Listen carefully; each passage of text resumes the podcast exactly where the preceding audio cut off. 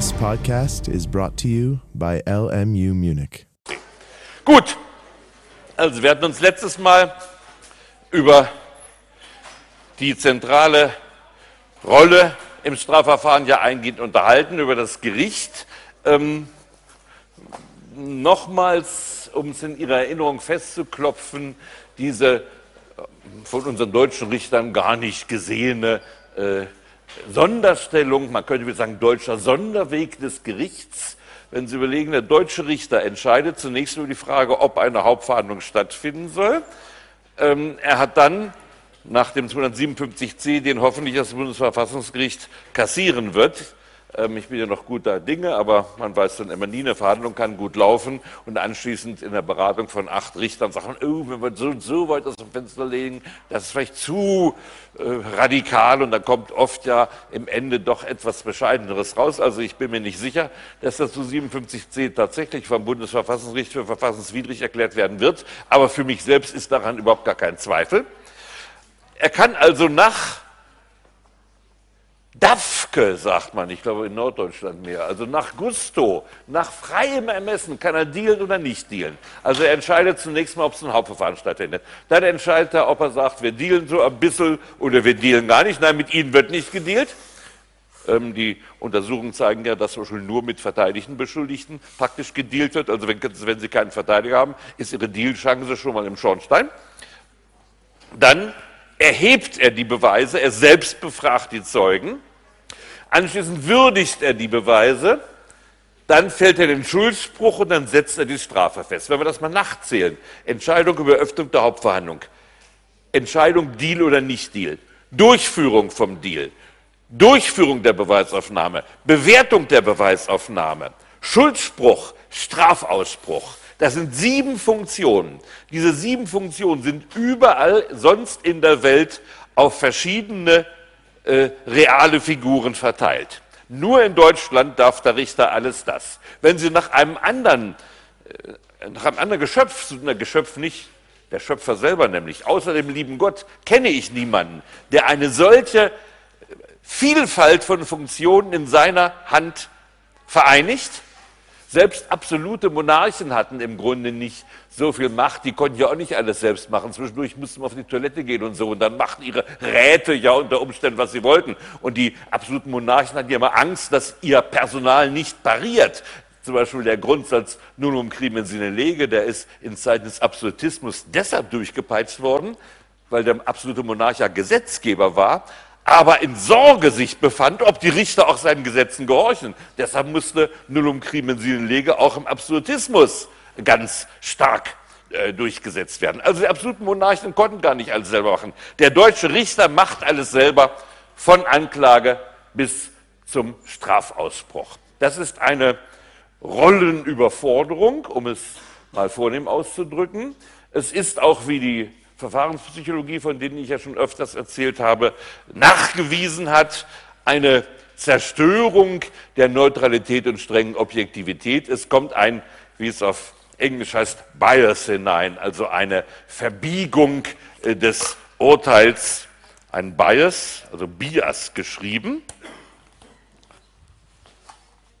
Und das kommt schon, fängt schon an mit der Entscheidung über die Öffnung des Hauptverfahrens. Das, das wie soll ich sagen, pikante ist ja, die Eröffnung des Hauptverfahrens ist vorzunehmen, wenn eine Wahrscheinlichkeit der Verurteilung besteht. Da aber der Richter, der über die Eröffnung entscheidet, jetzt später selbst das Urteil spricht, gibt er eine Prognose über sein eigenes Verhalten ab. So als ob ich Ihnen sagen würde, heute Abend trinke ich mal kein Bier. Ja, abends, ich habe furchtbaren Durst was mache ich jetzt? Oh Gott, ich habe ja gesagt, ich trinke kein Bier. Nein, da muss ich doch konsequent bleiben. Das heißt, wenn Sie über Ihr, über Ihr eigenes Verhalten eine Prognose abgeben, ist das eine self-fulfilling prophecy, denn Sie binden sich ja auch.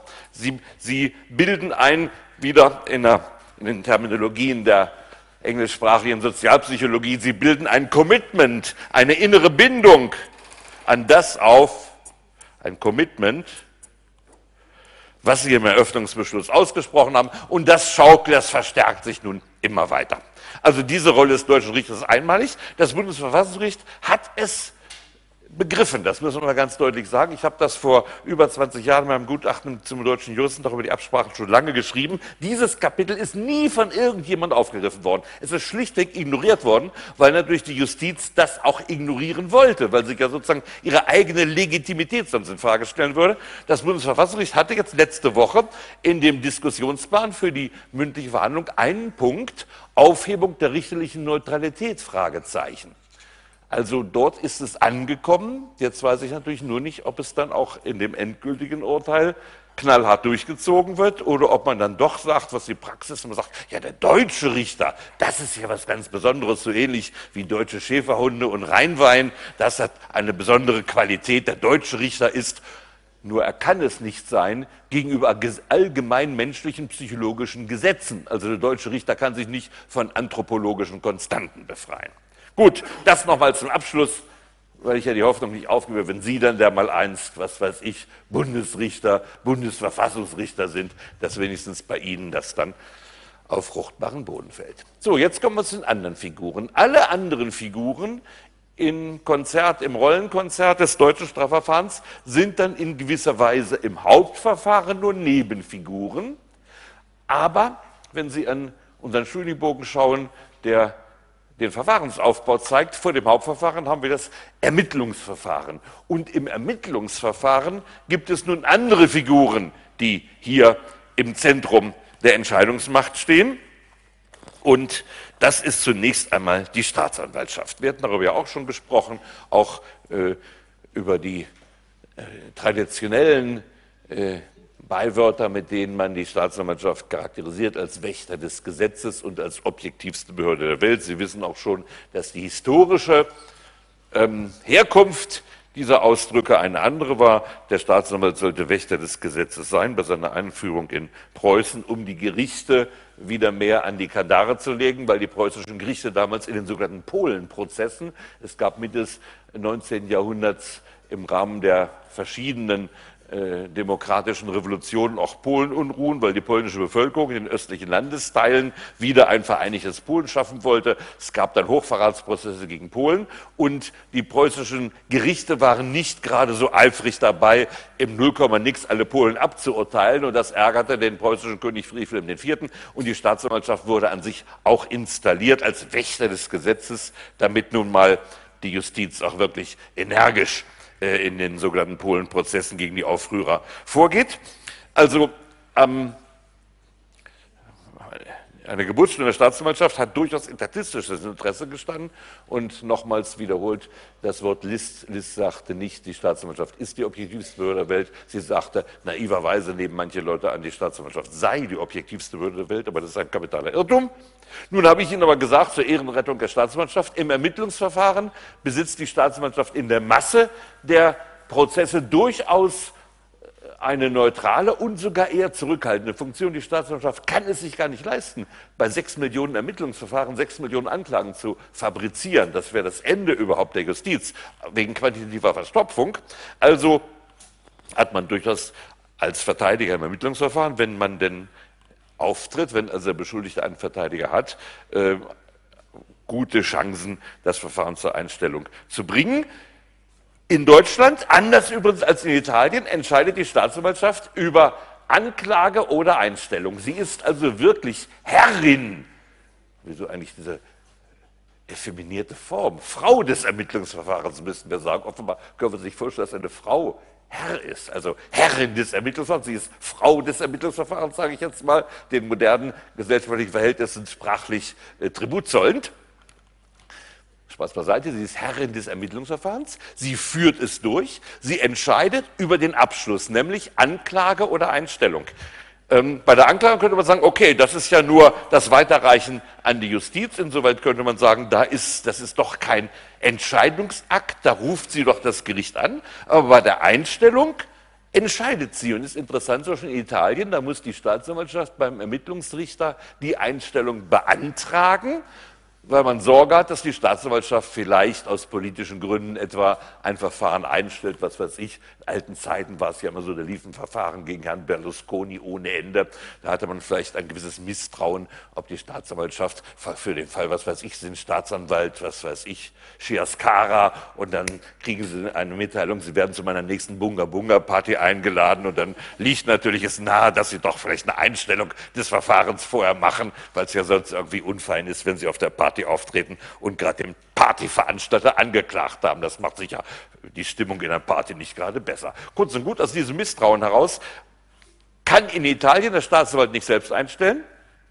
Bei uns kann er immer, wenn er keinen hinreichenden Tatverdacht, also keine Wahrscheinlichkeit der Verurteilung für gegeben hält, dann entscheidet er alleine. Wir haben in Deutschland dann eine etwas andere Konstruktion. Der Verletzte, und darauf komme ich dann später zurück, der Verletzte kann dann gegen die Einstellungsverfügung der Staatsanwaltschaft das Klageerzwingungsverfahren betreiben. Auf diese Weise hat also der Gesetzgeber versucht, den Verletzten quasi als Art Kontrollinstitution gegenüber der Staatsanwaltschaft ähm, zu installieren. Gut, der Staatsanwalt entscheidet aber nicht nur über den Abschluss des Ermittlungsverfahrens, er ist auch der ursprünglichen Idee nach derjenige, der das Ermittlungsverfahren durchführt.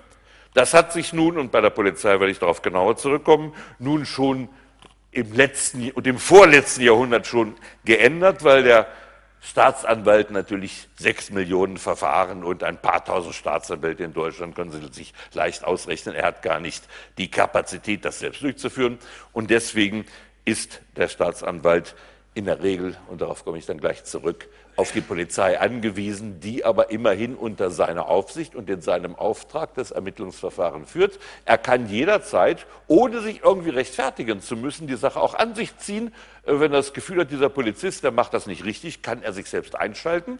Und es gibt auch ähm, ganz bestimmte Prozesstypen, wo die Staatsanwälte durchaus an der Front mitermitteln. Also bei Mordprozessen ist eigentlich immer ein Staatsanwalt da, bei großen Wirtschaftsstrafprozessen, auch bei Steuerstrafprozessen. Sie werden sich erinnern äh, bei, dem, bei der spektakulären ähm, ähm, Verhaftung des ehemaligen ähm, Vorstandsvorsitzenden der Post wurde dann die Staatsanwältin war anwesend, war auch im Fernsehen zu sehen. Der Zumwinkel wurde ja morgens um fünf in seiner Villa verhaftet. Man hat aber bereits das deutsche Fernsehen informiert.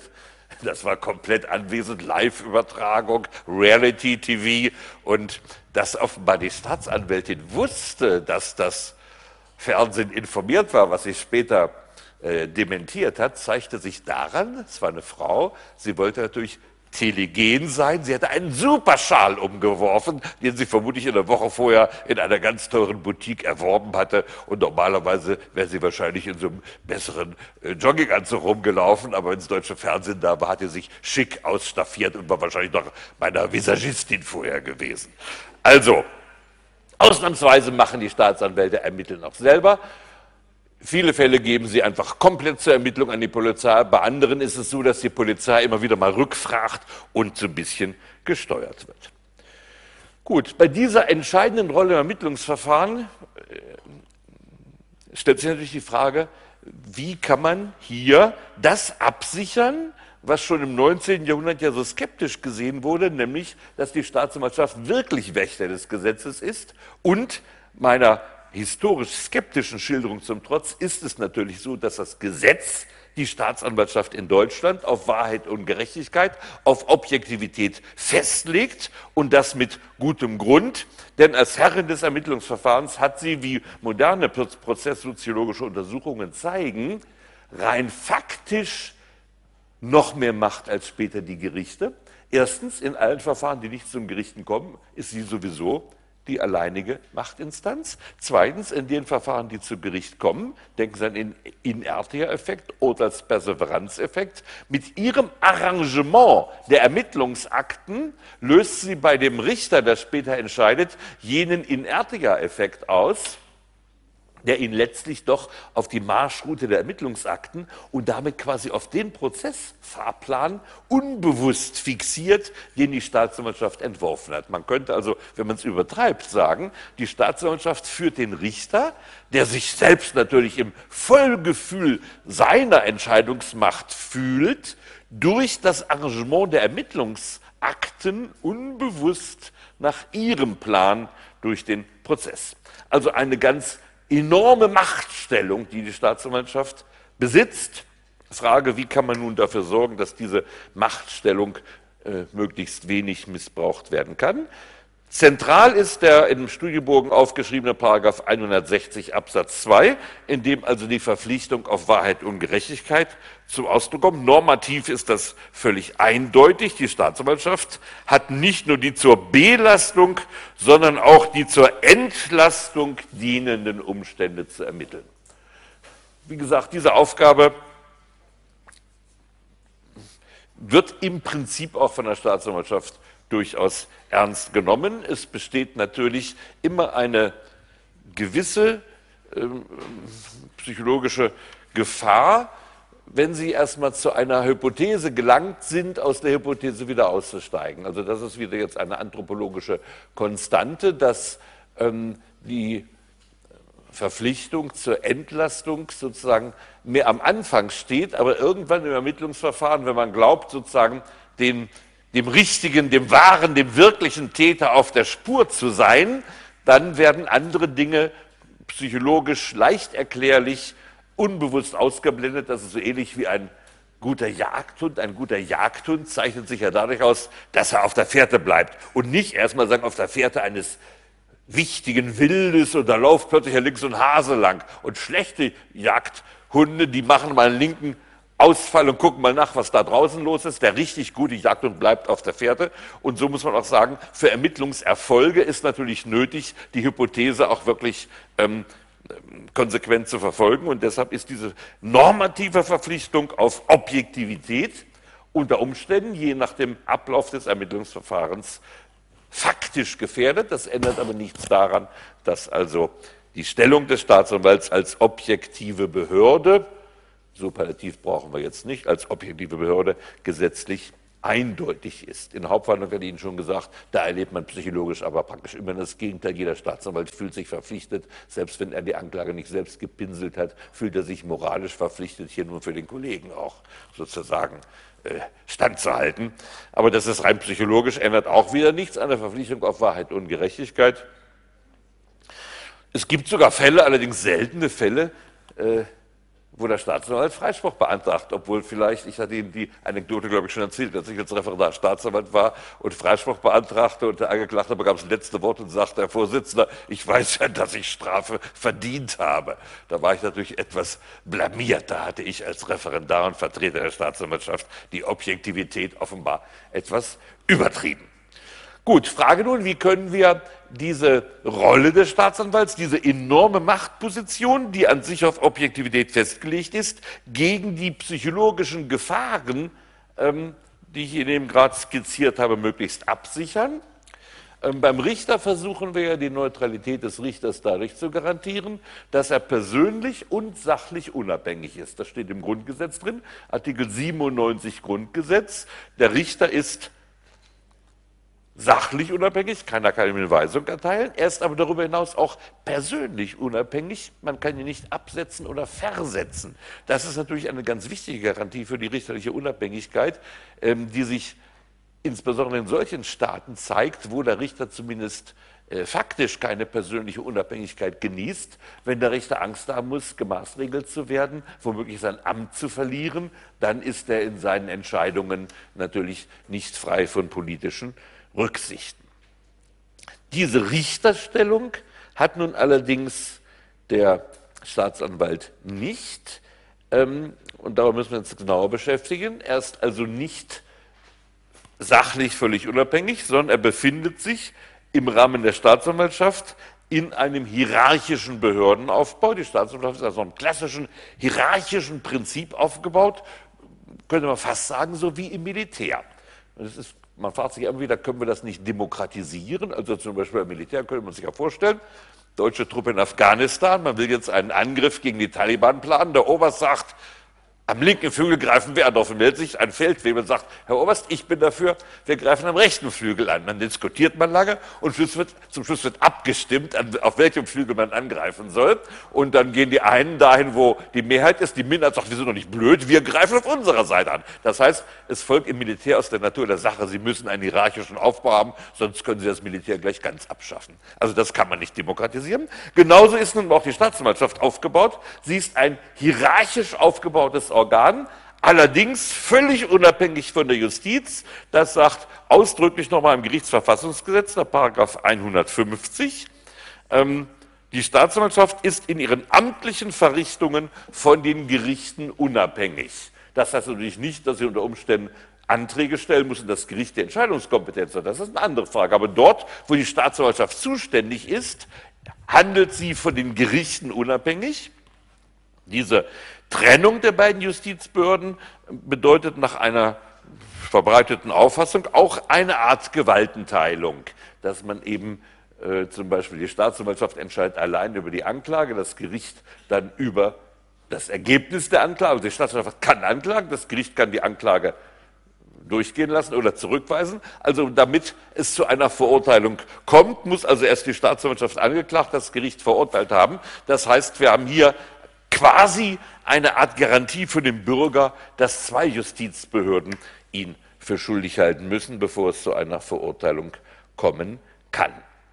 Ähm, aber, das ist jetzt bei mir bestritten, arabisch drittens, den Punkt, dem wende ich mir jetzt zunächst zu, ähm, der Staatsanwaltschaft, der Sta einzelne Staatsanwalt im hierarchischen Behördenaufbau überliegt, unterliegt drei Rechten der Oberen. Zunächst das Weisungsrecht, er kann grundsätzlich angewiesen werden, was er machen muss, und dann das Devolutions- und Substitutionsrecht des Vorgesetzten. Die Paragraphen habe ich Ihnen aufgeschrieben, das klingt nur ein bisschen lateinisch. Ähm, Substitution, das wissen Sie, was ein Substitut ist, I'm your substitute, nicht wahr? Also das ist jemand, der einen anderen ersetzt. Nehmen wir mal an, in einem politischen Prozess ist der Staatsanwalt zu scharf vorne oder er ist zu lasch, kann ja beides sein.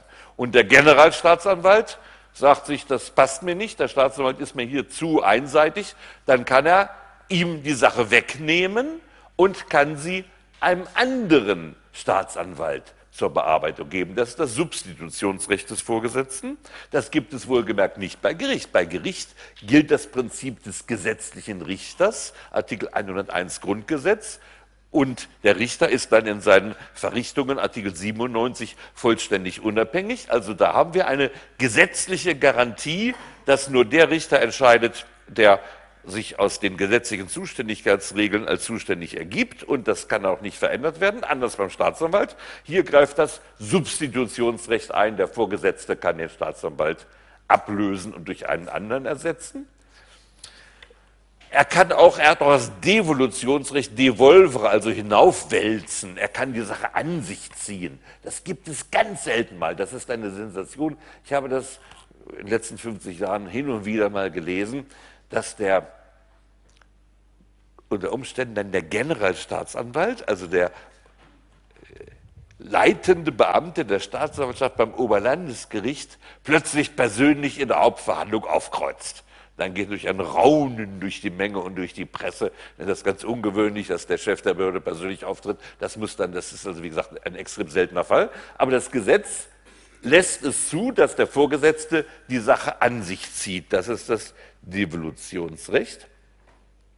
Über dem vorgesetzten Beamten steht nun noch als oberstes der Justizminister, der Justizminister, der kann nun nicht die Sache an sich ziehen, also der Justizminister kann nicht im Gerichtssaal aufkreuzen, erst er kann Staatsanwalt. Diese Befugnis hat der Justizminister nicht. Er hat aber grundsätzlich das sogenannte ministerielle Weisungsrecht. Und wenn Sie mal Paragraph 146 zunächst Weisungsrecht innerhalb der Staatsanwaltschaft und dann 147 das Recht der Aufsicht und der Leitung und dann steht dem Bundesminister, kann ja auch eine Frau sein wie zurzeit, der Bundesminister der Justiz steht die Aufsicht über den Generalbundesanwalt zu und der Landesregierung hinsichtlich der Staatsanwaltschaften.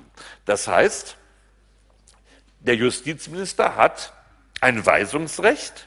Allerdings, und jetzt kommt eine Einschränkung, die sich aus der materiellen Recht ergibt. Das Weisungsrecht kann sich nur auswirken im Rahmen des Opportunitätsprinzips, denken Sie an die Verfahrensprinzipien, also im Rahmen einer Ermessensentscheidung. Da kann sich das Weisungsrecht auswirken. Das Weisungsrecht kann sich nicht auswirken im Rahmen des Legalitätsprinzips, also dort, wo eine gebundene Entscheidung getroffen werden muss, denn da kann es ja nur eine richtige Entscheidung geben. Natürlich kann der, Staat, der Chef sagen, Sie müssen so und so handeln, das ist gesetzmäßig. Aber wenn der Staatsanwalt der Meinung ist, dass er zu einer gesetzeswidrigen Handlung angewiesen ist, dann ist ja diese Anweisung, ähm, wenn sie ein Vergehen oder Verbrechen zum Gegenstand hätte, unwirksam. Und es würde sich ja dann je nachdem entweder um eine Verfolgung Unschuldiger äh, oder um eine Strafvereitlung im Amt handeln, je nachdem. Entweder, wenn Sie verlangen, einen Unschuldigen zu verfolgen, wäre das, ich habe jetzt gar kein StGB dabei, 343, irgendwo steht das, Verfolgung Unschuldiger. Wenn Sie aber eine Anweisung geben, einen Schuldigen nicht zu verfolgen, dann wäre es Strafverhaltung im Amt, Paragraph 258 klein a StGB. Und dienstliche Weisungen, die zu einer Straftat verpflichten sollen, sind unwirksam. Das steht im Beamtenrechtsrahmengesetz und in allen Beamtengesetzen drin. Das heißt, im Rahmen des Legalitätsprinzips kann es kein Weisungsrecht geben. Ähm, Im Rahmen des Opportunitätsprinzips schon. Nehmen wir mal einen Fall, wo nun in ganz besonders spektakulärer Weise das Opportunitätsprinzip ausgeübt wurde.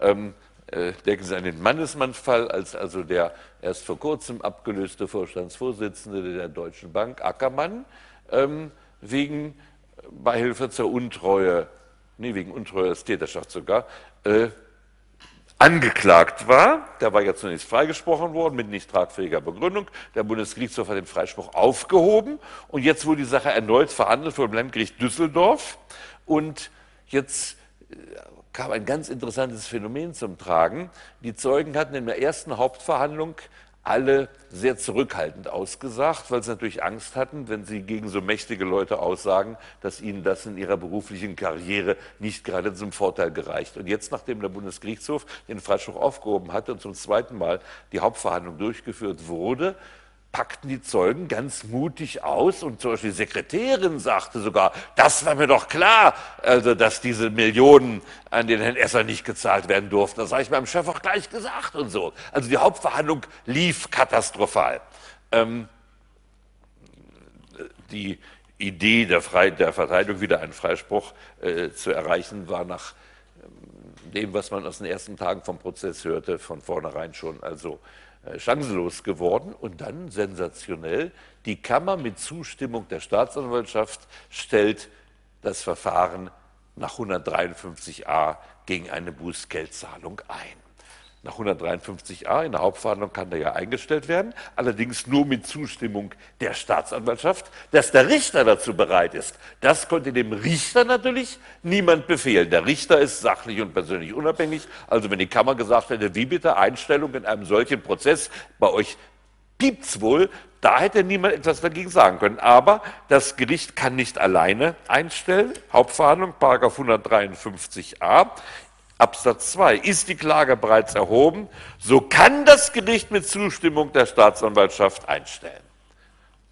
Ja, also Staatsanwaltschaft musste zustimmen. Und ähm, jetzt kann man rätseln, diese Weisungen werden natürlich normalerweise geheim gehalten, davon erfahren Sie nichts. Aber man könnte sich vorstellen, dass vielleicht hier eine Weisung aus dem Justizministerium vorgelegen haben könnte, denn es war im Rahmen des Opportunitätsprinzips und im Rahmen des Opportunitätsprinzips besteht dieses Weisungsrecht. Mindestens hätte es auch umgekehrt sein können. Das ist ja mindestens eine sogenannte Berichtssache gewesen. Von Berichtssachen spricht man, wenn die Staatsanwaltschaft regelmäßig im Justizministerium berichten muss. Das heißt, mit Sicherheit schrieb der leitende Oberstaatsanwalt beim LG Düsseldorf ans Ministerium, ähm, wir planen, dem, der vom Gericht angeregten Einstellung zuzustimmen. Das hat er mit Sicherheit geschrieben. Und jetzt gibt es hier nur zwei Möglichkeiten. Entweder der Justizminister hat zurückgeschrieben, wunderbar, meinen Segen haben Sie, oder er schrieb zurück, tun Sie, was Sie nicht lassen können. Ich trete, so wie manchmal ja Politiker, ich trete einstweilen hinter die Gardine zurück und lasse den Dingen ihren Lauf, um mich nicht angreifbar zu machen. Wie auch immer, Der Justizminister hätte selbstverständlich im Rahmen des Opportunitätsprinzips eine Weisung erteilen können, hätte er die Weisung erteilen können, keine Zustimmung. Wir wollen den Prozess durchführen. Wenn er also keine Weisung erteilte, könnte man sagen, keine Weisung ist sozusagen nicht direkt eine Weisung, aber sowas ähnliches. Er erklärt sich also damit einverstanden mit diesem Vorgehen. Gut, also dieses ministerielle Weisungsrecht besteht im Rahmen des Opportunitätsprinzips. Es wird von, in der Literatur von vielen dagegen Sturm gelaufen.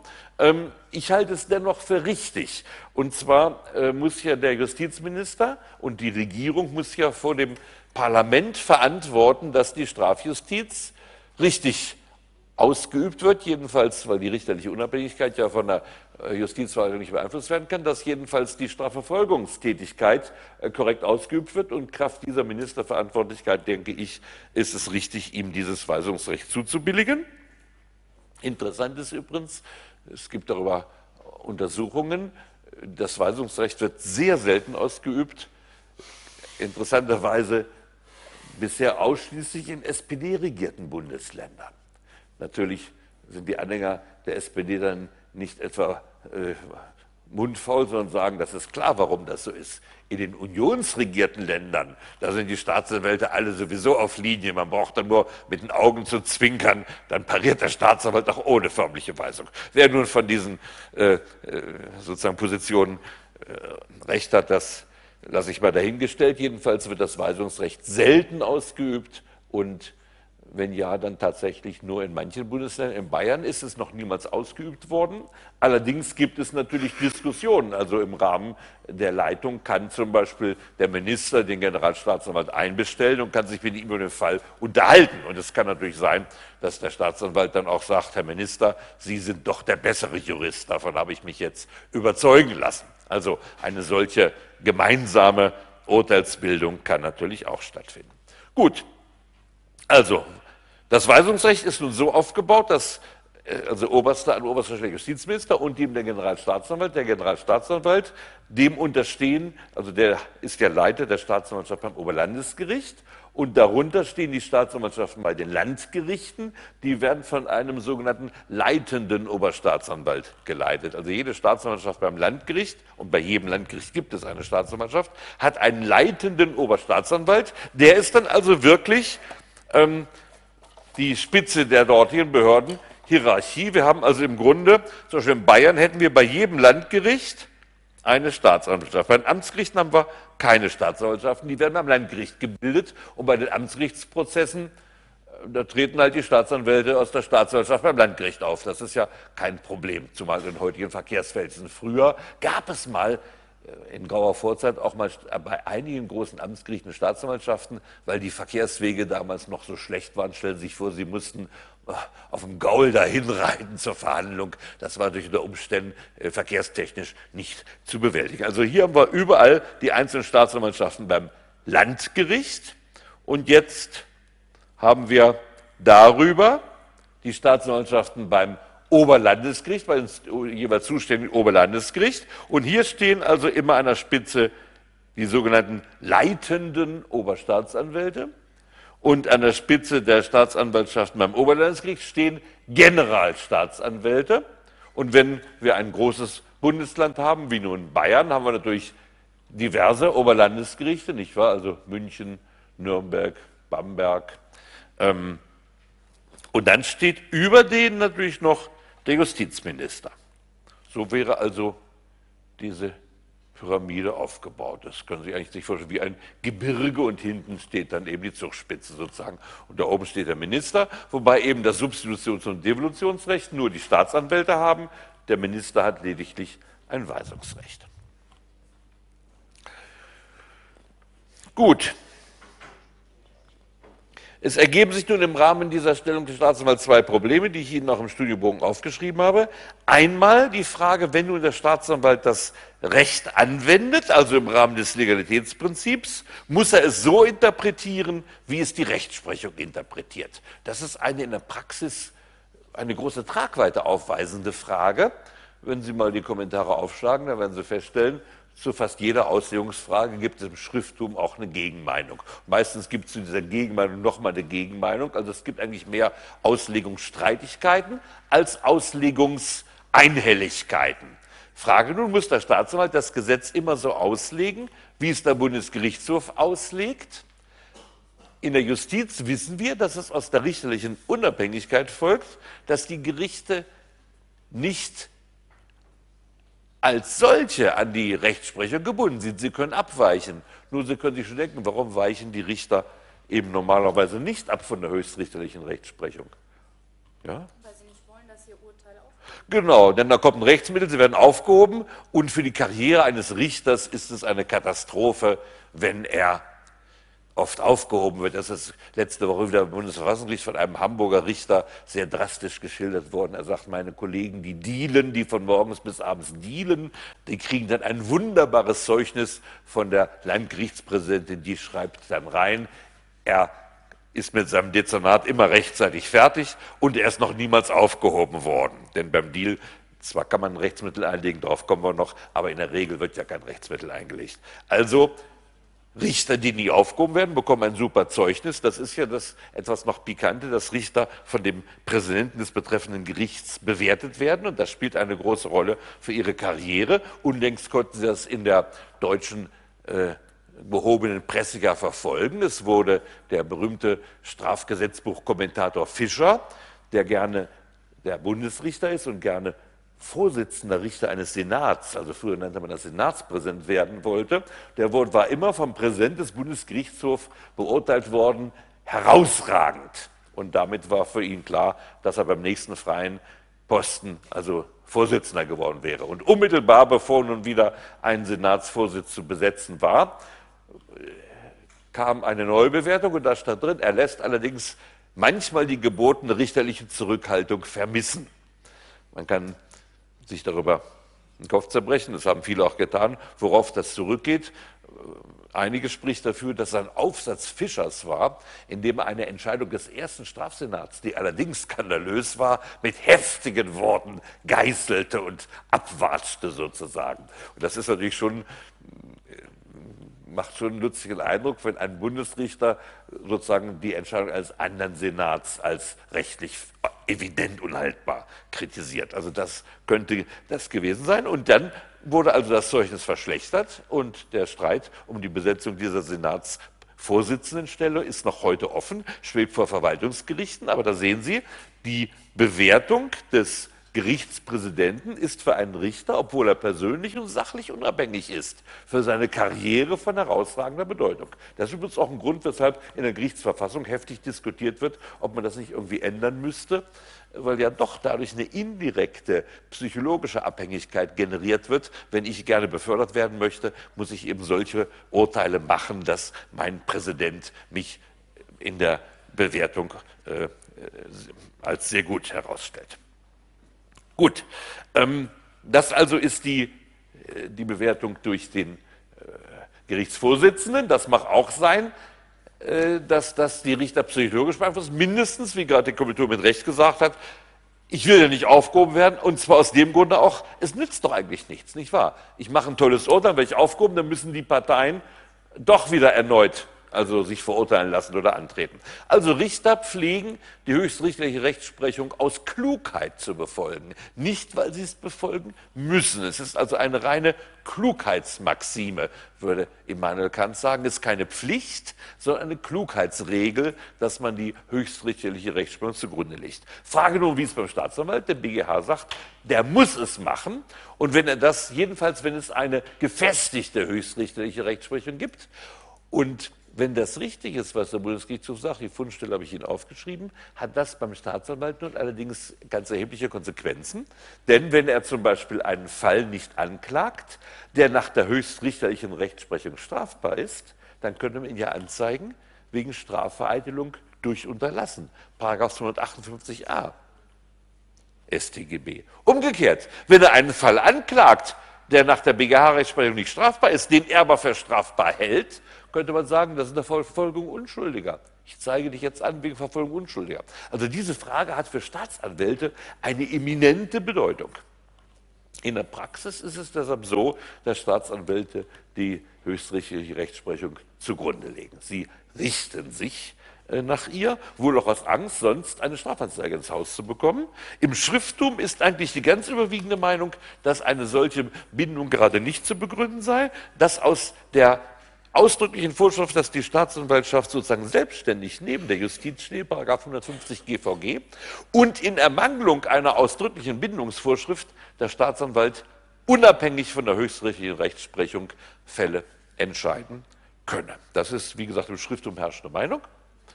In der Praxis allerdings folgt die Staatsanwaltschaft dem, was die höchstrichterliche Rechtsprechung entschieden hat. Das zweite Problem, was im Zusammenhang mit der Stellung der Staatsanwaltschaft eine Rolle spielt, ist die Frage, kann ich einen befangenen Staatsanwalt ablehnen? Befangene Richter können nach dem Paragraph 22 folgende ähm, abgelehnt werden. Der Richter muss neutral sein, das folgt aus Artikel 97 Grundgesetz. Er ist das neutrale, unabhängige Organ der Rechtspflege und deshalb hat das Bundesverfassungsgericht sogar das Recht zur Richterablehnung im Grundgesetz verankert. Das folgt aus der Stellung des Richters 92, 97 in Verbindung mit der Garantie des gesetzlichen Richters, Artikel 101 Grundgesetz. Und dementsprechend hat das Bundesverfassungsgericht ein grundrechtsähnliches Recht der Parteien bejaht, einen befangenen Richter auch erfolgreich abzulehnen und eine Entscheidung des Rechtsstreits durch diesen befangenen Richter zu verhindern. Eine ähnliche Position gegenüber den Staatsanwälten ist bisher in der Rechtsprechung nicht anerkannt worden. Die Sache ist aber noch nicht ausgetragen. Sie ist immer noch in gewisser Bewegung. Eine analoge Anwendung hat jedenfalls der Bundesgerichtshof vor 20 Jahren mal abgelehnt. Im Schrifttum plädieren viele für eine analoge Anwendung. Im einigen Ausführungsgesetzen, zum Beispiel im niedersächsischen Ausführungsgesetz zum GVG, ist extra ein Antrag auf Ablösung des befangenen Staatsanwalts vorgesehen, den man beim vorgesetzten Beamten stellen kann. Es ist aber bis heute nicht geklärt, ob dieser Antrag, wenn er abgelehnt wird, gerichtlicherseits weiter verfolgt werden kann und wenn ja, bei welchem Gericht man das eigentlich verfolgen müsste. Müsste man jetzt beim Verwaltungsgericht klagen, weil es um eine verwaltungsgerichtliche Streitigkeit geht, oder könnte man in dem betreffenden Verfahren selbst die Befangenheit geltend machen? Eine Möglichkeit wäre zum Beispiel auch, dass man sagt, die Mitwirkung eines befangenen Staatsanwalts ist implizit gesetzeswidrig damit kann ich mit Rechtsmitteln gegen das Urteil vorgehen, mit der Begründung, es ist beeinflusst worden von einem befangenen Staatsanwalt. Die Sache ist bis heute auch nicht äh, in der Rechtsprechung ausgetragen worden. Dagegen könnte man natürlich sagen, der Staatsanwalt hampelt dann zwar rum in der Hauptverhandlung und mag befangen sein, aber der Richter in seiner Weisheit und Neutralität lässt sich genauso wenig von einem befangenen Staatsanwalt zu einem Fehlurteil verleiten, wie er etwa bei einem wild rumhampelnden Verteidiger deshalb gleich freisprechen würde. Also quasi könnte man argumentieren, die Befang, die Versuche des befangenen Staatsanwalts prallen an der richterlichen Rüstung, an seiner Objektivität einfach erfolglos ab. Und deswegen ist diese Rechtsfrage bis heute auch nicht ausgestanden. Also es gibt keine klare höchstrichterliche Rechtsprechung, dass man wirklich eine erfolgreiche Möglichkeit hätte, einen befangenen Staatsanwalt im Ergebnis aus dem Prozess zu eliminieren. Gut, jetzt noch überhaupt zum Aufbau. Das habe ich unter viertens nochmal gesagt, das haben wir implizit schon mehrfach berührt. Ähm, Bundesstrafverfolgung und Landesstrafverfolgung bilden zwei getrennte Räume, obwohl sie übrigens anders als in den USA, wo wir auch zwei getrennte Räume haben, an einer Nahtstelle gewissermaßen miteinander verbunden sind, nämlich weil die Revisionen gegen Urteile des Landgerichts ja vom Bundesgerichtshof zu entscheiden sind. Also hier geht plötzlich die Bundesjustiz als oberste Instanz in die Landesjustiz Justizverfahren hinein. Das ist der große Unterschied zu den USA. Da haben wir eine Bundesstrafjustiz für bestimmte Bundesdelikte, wobei das oft also geradezu grotesk zufällig ist. Ähm, logisch ist zum Beispiel, wenn mehrere, wenn die, wenn äh, die Rechtsordnung mehrerer Staaten berührt sind, nicht wahr? Angenommen, Sie haben an der Grenze zwischen zwei Staaten, was weiß ich, ein verbotenes Glücksspiel oder ein Rauschgiftparadies aufgebaut. Vorne gehen Sie aus dem einen Staat rein, hinten kommen Sie ganz gekifft wieder im anderen Staat raus. Das muss irgendwie der Bundesstrafjustiz unterstellt werden. Wir haben aber recht possierliche Regelungen im amerikanischen äh, Gerichtsverfassungsrecht, zum Beispiel, wenn Sie Mittel der Post benutzen. Also angenommen, Sie haben sind ein Verbrechenssyndikat und schreiben sich öfters mal eine Postkarte, so nach dem Motto, na, wollen wir nicht mal den umbringen oder wollen wir nicht mal das machen? Ja, allein, wenn die Post durch zwei Bundesstaaten transportiert wird, ist plötzlich äh, die Bundesstaatsanwaltschaft und damit auch die Bundesgerichte zuständig. Also grundsätzlich ganz getrennte Räume, auch ganz getrennte Rechtszüge in den USA. In Deutschland haben wir die Bundesjustiz als oberste Instanz in Landgerichtsprozessen wo also die Staatsanwaltschaft, Sie noch einen Gerichtsaufbau, bei der Strafkammer angeklagt hat. Wenn dagegen die Staatsanwaltschaft auf Amtsgerichtsebene anklagt, dann geht, ähm, dafür werde ich Ihnen später auch noch einen Studienbogen verteilen, dann geht die Revision nur bis zum Oberlandesgericht, bleibt also auf Landesebene. Gut. Wir haben natürlich eine ganz verzwickte, ne, da komme ich gleich drauf, wir machen erst diese Nahtlinie jetzt zu Ende. Also es geht bei Prozessen, die beim Landgericht angeklagt sind, in der Revisionsinstanz zum Bundesgerichtshof. Beim Bundesgerichtshof tritt die Bundesanwaltschaft auf. Aber, und das ist jetzt die deutsche Besonderheit, ähm, weiterhin bleiben die Verrichtungen von Bundesstaatsanwaltschaft also Bundesanwaltschaft genannt, und den Landesstaatsanwaltschaften völlig unabhängig. Es besteht auch nicht etwa ein Weisungsrecht. Nehmen wir an, der Bundesanwalt bekommt eine Revision auf den Schreibtisch, die ein Landesstaatsanwalt eingelegt hat, und der Bundesanwalt sagt, oh Gott, oh Gott, wo hat denn der studiert? Doch hoffentlich nicht an der LMU. Das ist ja grauenhaft, was er hier geschrieben hat. Alles völliger Schrott. Dann kann er nicht etwa den Landesstaatsanwalt anweisen, die Revision zurückzunehmen. Er darf auch nicht selbst die Revision zurücknehmen, weil es ja nicht seine Revision ist. Das Einzige, was er machen kann, gegenüber dem Bundesgerichtshof die Verwerfung der Revision beantragen. Er hat aber also kein Weisungsrecht gegenüber der Landesstaatsanwaltschaft. Ähm, eine ganz kuriose Vermischung, mal sehen, ob ich das hier auf Ihnen, habe ich das hier, nee, habe ich hier nicht aufgeschrieben, das sollten wir aber uns kurz angucken. Eine ganz kuriose Vermischung haben wir daran, dass wir ähm, Staatsschutzsachen auf Landesebene anklagen müssen, aber die Bundesanwaltschaft dabei zuständig für zuständig erklärt haben. Es war früher so, bis in die 60er Jahre wurden Staatsschutzstrafsachen auch gleich beim Bundesgericht angeklagt, nämlich beim dritten Strafsenat des Bundesgerichtshofes. In erster und letzter Instanz. Hatten in Staatsschutzstrafsachen damals nur eine Instanz und man sagte sich, ja, da brauchen wir noch keine zweite Instanz, weil gleich beim Strafsenat des Bundesgerichtshofes zuständig war und ist auch heute noch in Staatsschutzsachen der dritte Strafsenat. Da wird ja gleich beim Allerobersten angeklagt. Das wäre so ähnlich, als wenn Sie sagen würden, im jüngsten Gericht, wenn nun also da der Weltenrichter gerichtet hat, ja, an wen kann man sich denn mit der Revision dann wenden? Antwort, wenn schon der Oberste gerichtet hat, braucht es doch kein Rechtsmittel mehr zu geben. Und dann kam aber ein veritabler Skandal, und zwar empfand der Vorsitzende des dritten Strafsenats die Rechtsprechung seines eigenen Senats als politisch sozusagen völlig überzogen und als nicht mehr gerecht. Und er schrieb unter Pseudonym im Spiegel, Artikel, in denen er die Rechtsprechung seines eigenen Strafsenats runterputzte. Das kam zunächst nicht raus, weil er es unter Pseudonym schrieb, genauso wie der Earl of Oxford bekanntlich unter Pseudonym Shakespeare viele Theaterstücke geschrieben hat. Also das merkte zunächst nicht.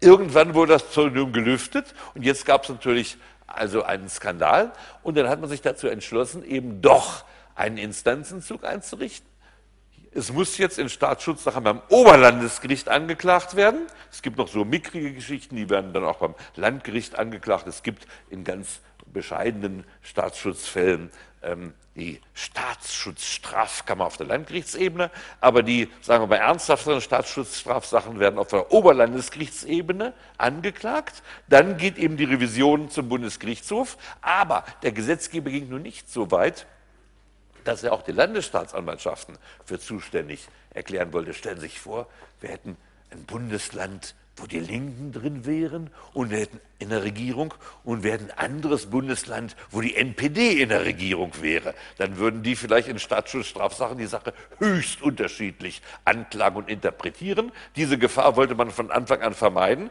und deswegen wurde die Bundesanwaltschaft zur zuständigen Staatsanwaltschaft in Staatsschutzstrafsachen ernannt, sodass jetzt die, auch die gewisse Anomalie da ist, dass die Bundesanwaltschaft Anklagevertreter vor einem Landesstrafgericht ist. Ähm, und zwar, ähm, also wenn Sie mal sehen, die Zuständigkeit des Oberlandesgerichts in erster Instanz ergibt sich aus Paragraph 120 GVG. Da haben Sie also die Zuständigkeit der Oberlandesgerichte in Staatsschutzstrafsachen. Ähm, und die Bundesanwaltschaft bup, bup, bup, ähm,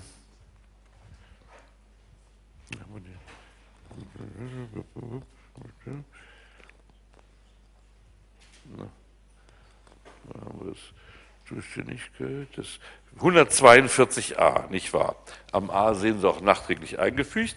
Der Generalbundesanwalt übt in den zur Zuständigkeit von Oberlandesgerichten im ersten Rechtszug gehörenden Strafsachen das Amt der Staatsanwaltschaft auch bei diesen Gerichten aus. Also das ist sozusagen eine zweite Anomalie, dass die Bundesanwaltschaft vor Oberlandesgerichten in Staatsschutzstrafsachen als Staatsanwaltschaft auftritt.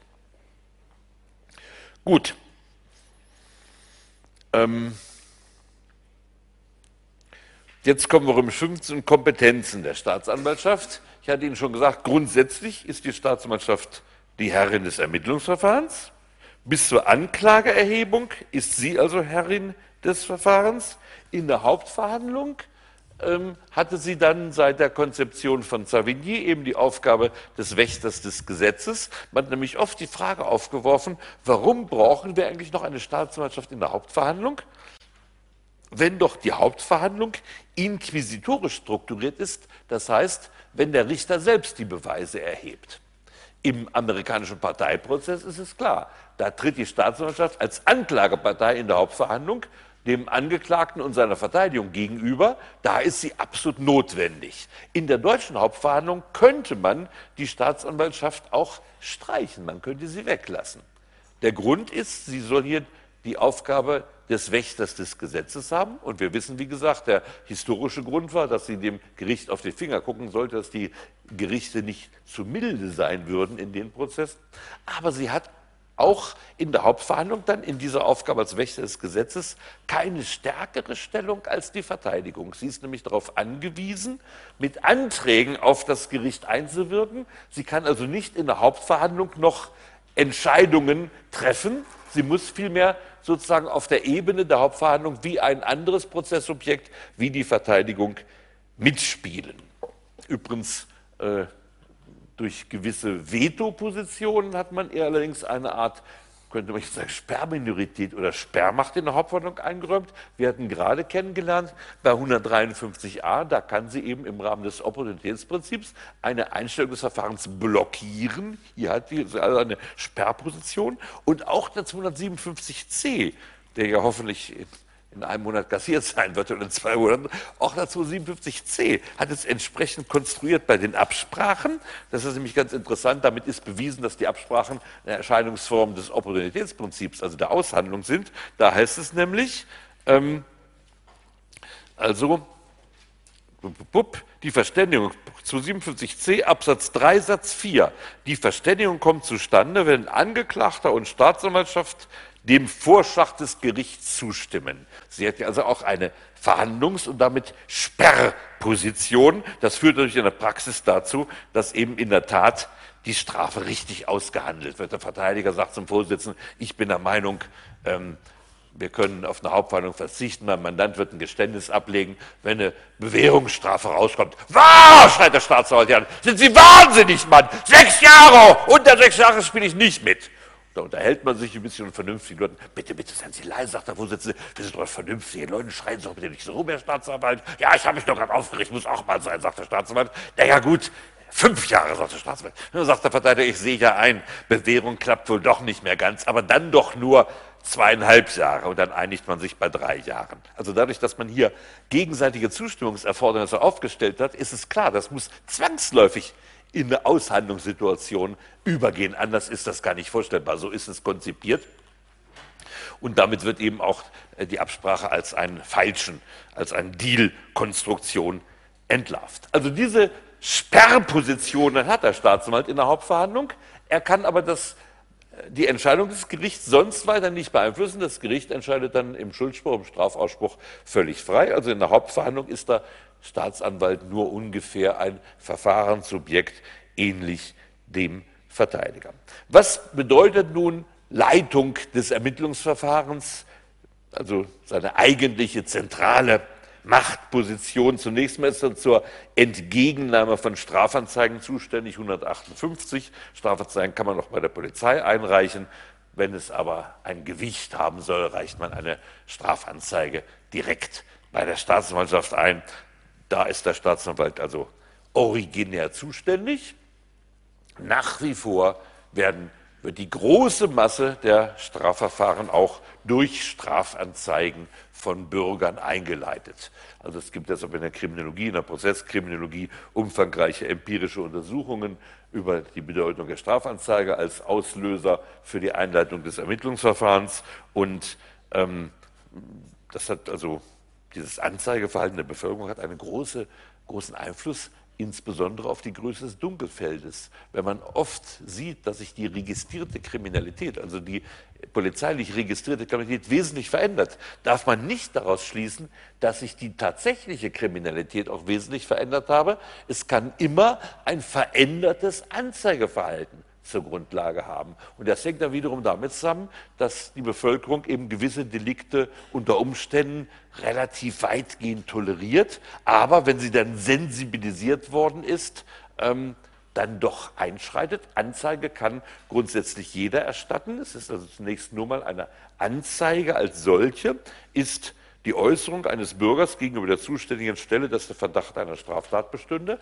Das muss also nicht nur der Geschädigte sein, das können eben auch andere sein. Und das Anzeigeverhalten von Drittbeteiligten, das ist natürlich besonders äh, äh, plastisch, also formbar, das ändert sich mit der Zeit. Zum Beispiel, wenn Sie früher gesehen hätten, dass Eltern ihre Kinder prügeln, hätte man gesagt, na, das geschieht ihm ganz recht. Ich bin als Kind auch immer verwimst worden. Heute, wenn Sie sehen, wenn Sie die Schreie der Kinder durch, die Miets, durch das Mietshaus gellen hören, greifen die meisten Leute zum Telefon, rufen die Polizei oder den Staatsanwalt an und sagen, hier werden gerade Kinder misshandelt. Oder auch früher, wenn sie die Schreie des Ehemannes hörten, der spät nachts nach Hause kam und mit dem Nudelholz bedient wurde, in dem früher standen doch, wissen Sie, berühmte Karikaturen, alle Ehefrauen standen nachts mit dem Nudelholz hinter der Haustür, wenn der Ehemann reinkam, kriegte er einen auf seinen ohnehin vom Alkohol schon dröhnenden Schädel. Und wenn Sie früher dieses dumpfe Geräusch durch die Mietskasernen hörten, dann hat man eigentlich nichts gesagt. Also, ach, der Nachbar hat wohl wieder einen feuchtfröhlichen Abend gehabt. Heute,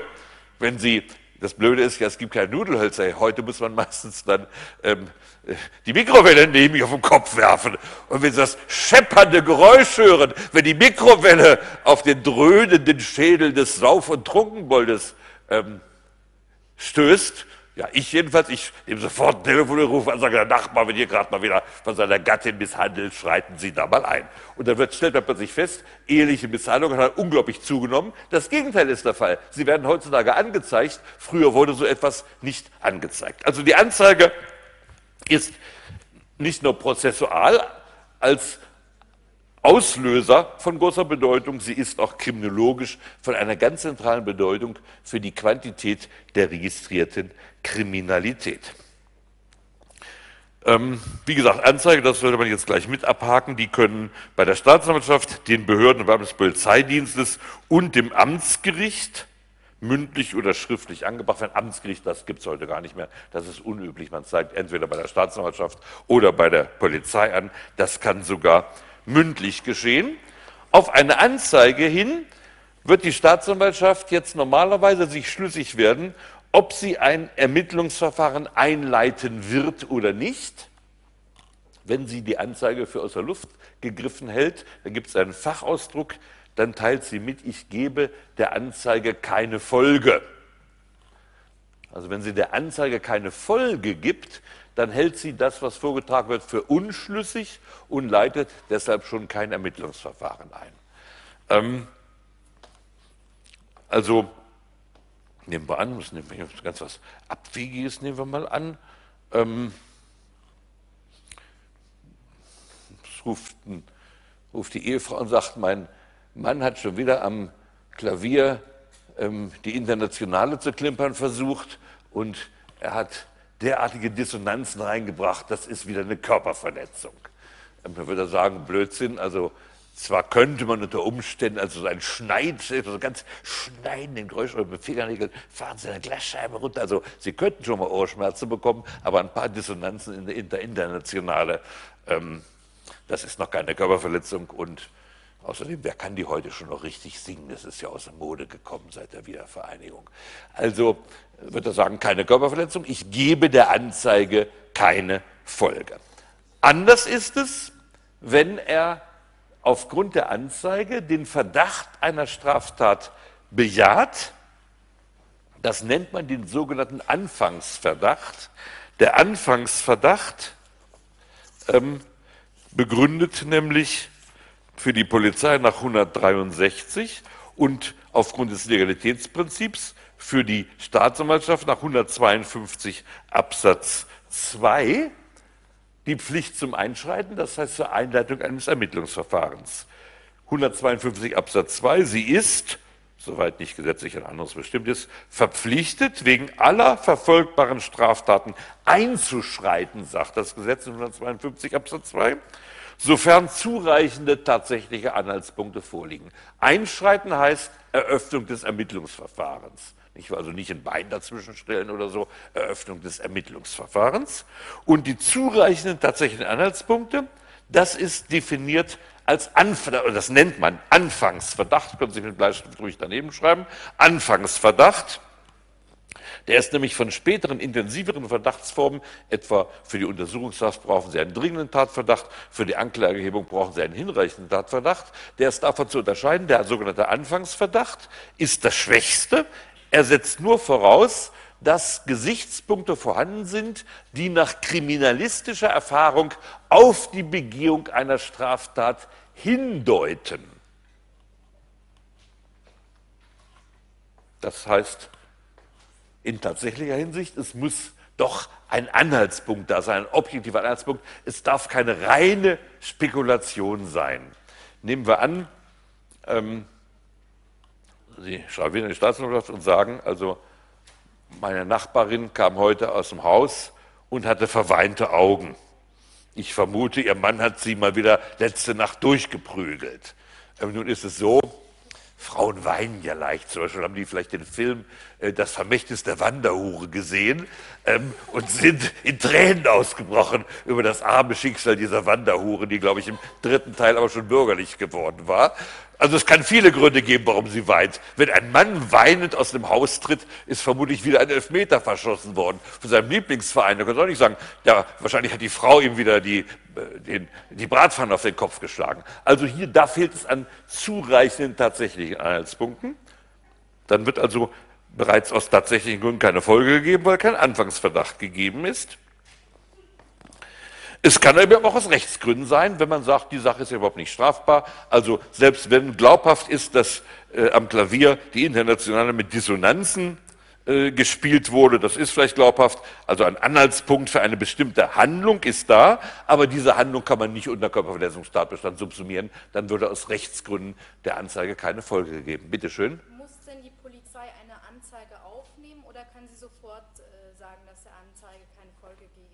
Sie muss, und das steht im Gesetz ausdrücklich drin, sie muss mündliche Anzeigen äh, protokollieren. Das steht, Moment, 108, jetzt habe ich es gerade verblättert, 158 Absatz 1 Satz 2. Die mündliche Anzeige ist zu beurkunden. Sie muss also die Anzeige beurkunden, die mündlich eingereicht wird. Wenn sie schriftlich da ist, ist sowieso ein Aktenvorgang da. Nun ist Ihre Frage sehr treffend. Sie berührt nämlich einen ganz wunden Punkt der tatsächlichen Praxis. Die Polizei wenn die erstmal einen Vorgang hat, muss sie auch den Vorgang abschließen. Das macht Arbeit. Und deswegen hat die Polizei sich angewöhnt, Anzeigen, die sie für wenig überzeugend hält, dem Anzeigerstatter auszureden und, von, und, auch gar keinen Vorgang anzulegen. Das war früher übrigens ganz allgemein so, heute ist es anders. Wenn die Ehefrau mit einem blauen Auge zum Polizisten ging und sagte, mein Mann hat mir gestern wieder einen draufgegeben, nachdem Bayern München in der Champions League ausgeschieden war und er sich irgendwie abreagieren musste, dann sagte früher der Polizist, na ja, Sie müssen doch Verständnis haben, was glauben Sie, was ich gestern mit meiner Frau gemacht habe, als Bayern München aus der Champions League ausgeschieden ist. Und wie ist denn sonst der Ehemann? Liefert das Geld ab? Ja, also da kann ich nichts sagen. Sein Gehalt bringt er immer her und so. Na sehen Sie, wenn Sie ihn jetzt anzeigen, der kriegt womöglich ein langwieriges Verfahren. Da verliert jetzt eine Arbeitsstelle. Da gucken Sie aber ganz schön in die Röhre. Meinen Sie, sagt die Ehefrau? Naja, also versuchen Sie mal vielleicht im nächsten Jahr, Bayern wechselt jetzt den Trainer, halten Sie sich länger in der Champions League, da kriegen Sie das blaue Auge erst im Endspiel oder so ähnlich. Also kurz und gut, es war früher eine Praxis der Polizei ihr unliebsame Anzeigen dem Anzeigerstatter wieder auszureden. Das ist nach 158 Absatz 1 Satz 2 nicht gestattet. Sie muss das aufnehmen. So ist es übrigens heute auch. Was glauben Sie, wenn Sie heute irgend auch nur den Anschein, wenn, wenn Sie nach Hause kommen und sagen, was weiß ich, meine Tochter war gestern beim Großvater zu Hause, heute kommt sie mir so komisch vor. Es reicht heute schon aus, damit die Polizei sagt, uh, da müssen wir jetzt aber erstmal das Jugendamt einschalten und dann müssen wir mal gucken, was mit der Tochter ist. Also Fälle, die nach Missbrauch oder Misshandlung im Familienkreise riechen, die früher immer runtergebügelt wurden von der Polizei, werden heute sogar besonders intensiv aufgearbeitet, weshalb wir ja grauenhafte, spektakuläre Prozesse hatten, wo in die Kinder überhaupt der Missbrauch erst reingefragt wurde von entsprechenden ähm, ähm, Polizistinnen und Jugendamtshelfern, die im Grunde genommen Fälle, die gar nicht, also Situationen, die gar nicht da waren, einem kleinen Kind eingeredet haben. Also das hängt sehr davon ab, wie gerade auch die allgemeine Stimmung in der Bevölkerung ist, wenn man Anzeigen ihr dem Erstatter ausredet und wann nicht. Gut, jetzt ist also die Anzeige eingegangen, nehmen wir an, da ist ein zureichender tatsächlicher Anhaltspunkt, also ein Anfangsverdacht und nach der Schilderung, die der Anzeigerstatter gibt, wäre das auch unter einen Straftatbestand zu subsumieren. Jetzt muss die Staatsanwaltschaft, nehmen wir mal an, es fängt also bei der Staatsanwaltschaft, bei der Polizei kommen wir ja noch, ein Ermittlungsverfahren einleiten. Und das heißt, sie legt eine Akte an und das, diese Akte bekommt ein JS-Aktenzeichen. Das ergibt sich aus der Aktenordnung, man gibt ein JS-Aktenzeichen unter Umständen und in den meisten Fällen wird das schon gegen einen bestimmten Beschuldigten eingeleitet. Man gibt also, nehmen wir an, jemand kommt und was weiß ich, die Ehefrau sagt, hier, schauen Sie mein blaues Auge, mein Ehemann hat mir gestern mit der Faust einen draufgegeben. Dann wird man anlegen, JS-Aktenzeichen, gegen Herrn Konrad Huber wegen Verdachts der Körperverletzung. Es kann natürlich auch äh, zunächst einmal Ermittlungen gegen Unbekannt sein. Was weiß ich, eine Leiche wird angeschwemmt an der Isar von Stichen, also übersät die Leiche, sodass man auch nicht sagen kann, was weiß ich, das wird ja oft immer Selbstmord, nicht wahr? Es ist ja auch immer passend, namentlich in politischer Hinsicht, das ist sehr passend. Man hat selbst der berühmteste Fall, wie gesagt, da waren Sie noch gar nicht auf der Welt, als der äh, Schleswig-Holstein Ministerpräsident Barschel tot in einem Genfer Hotel, in einem Genfer Luxushotel, tot in der Badewanne gefunden wurde, sagten alle, das war natürlich Selbstmord. Heute ist es absolut sicher, dass er von einem Geheimdienst ermordet worden ist. Also gerade in politischen Fällen ist es sehr angenehm, Selbstmord zu sagen. Dann hat man sich viele Dinge vom Halse äh, äh, sozusagen geholfen. Es gibt auch viele, ich könnte Ihnen jetzt im Bereich der Terrorismusbekämpfung viele Fälle nennen, wo eigenartigerweise die Terroristen dann lieber doch mit dem Selbstmord sich aus der Affäre gezogen haben sollen. Aber auch sonst ähm, werden oft äh, Fälle, die eigentlich auf äh, Drittverschulden, sagen wir es mal vor sich hindeuten, mit einem normalen Todesschein abgefertigt. Was glauben Sie, das gilt als gesichert? Wie viele Fälle der Tötung ähm, hochbetagter, kranker, behinderter Verwandter tatsächlich vorliegen und dann stellt man eben aus Herzversagen oder sonst irgendetwas. Also es gibt sicher viele Fälle, wo äh, also durchaus äh, Verdacht auf ein Tötungsdelikt vorlege, aber zunächst das nicht gesehen wird, auch nicht mal eine Anzeige erstattet wird. Aber grundsätzlich, wenn eben natürlich eine Leiche, die eines nicht natürlichen Todes gestorben zu sein scheint, da ist, dann muss auch ein Ermittlungsverfahren eingeleitet werden. Es gibt eine Zwischenform, die namentlich bei heiklen Verfahren sich eingebürgert hat. In Bayern nimmt man dann ein AR-Aktenzeichen. Wenn eine Anzeige da ist, die Sie nicht einfach so gleich runterbügeln können, wo Sie aber doch gewisse Bedenken haben können, ähm, ob man gleich jemanden formell beschuldigen soll. Vielleicht ist das eine hochgestellte Persönlichkeit.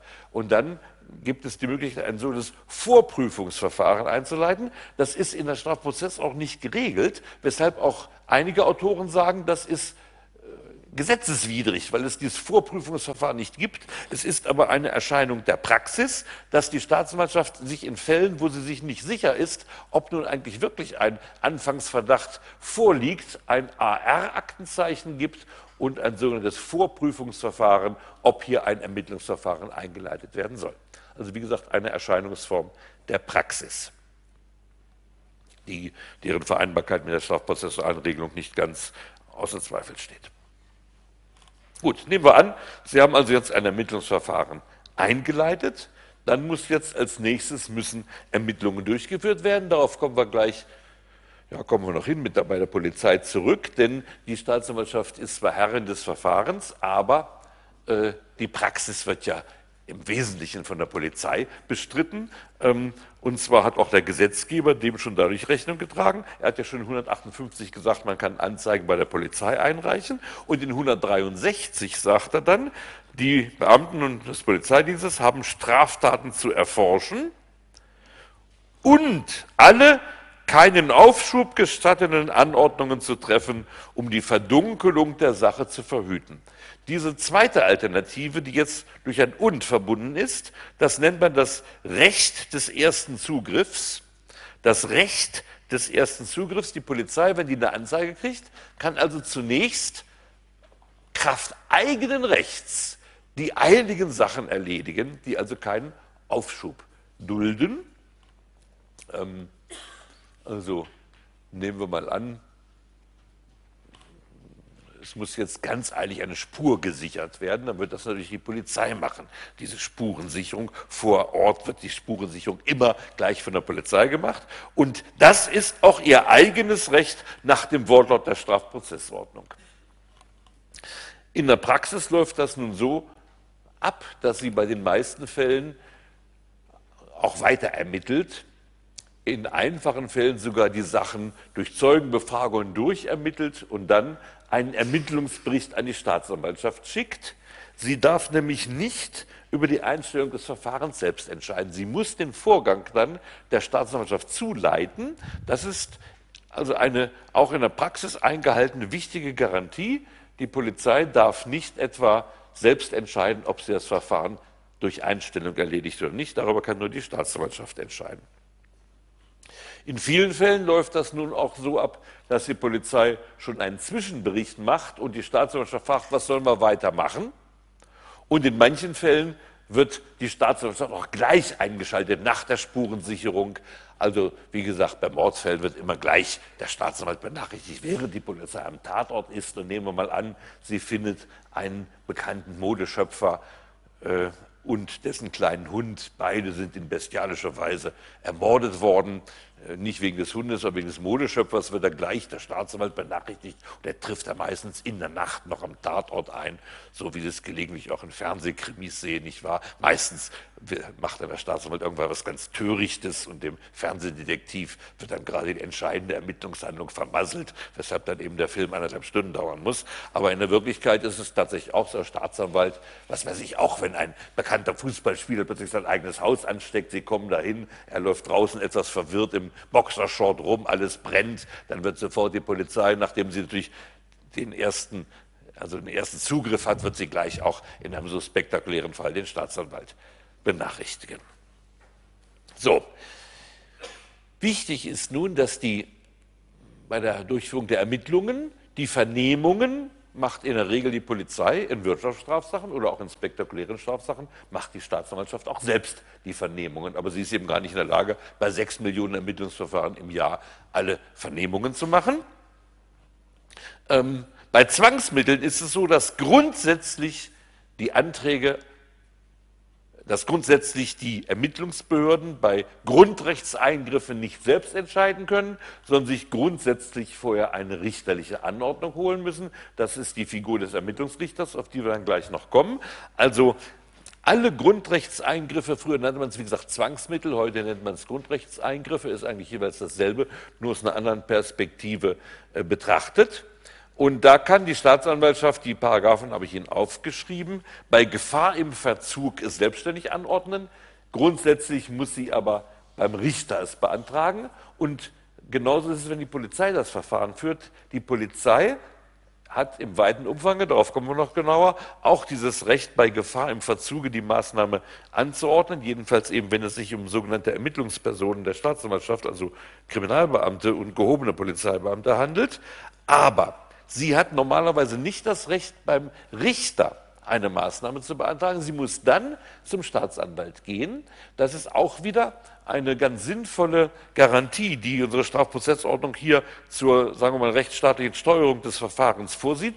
Der Polizist kann nicht selbst beim Richter sich die, die Eingriffsanordnung holen. Er muss dann zum Staatsanwalt gehen und muss sagen, ich, hier anliegend, meistens geschieht das so, er macht einen Zwischenbericht, übersendet die bisherigen Ermittlungsergebnisse in der Akte und sagt, meiner Meinung nach wäre jetzt eine Durchsuchung beim Beschuldigten das gebotene Mittel.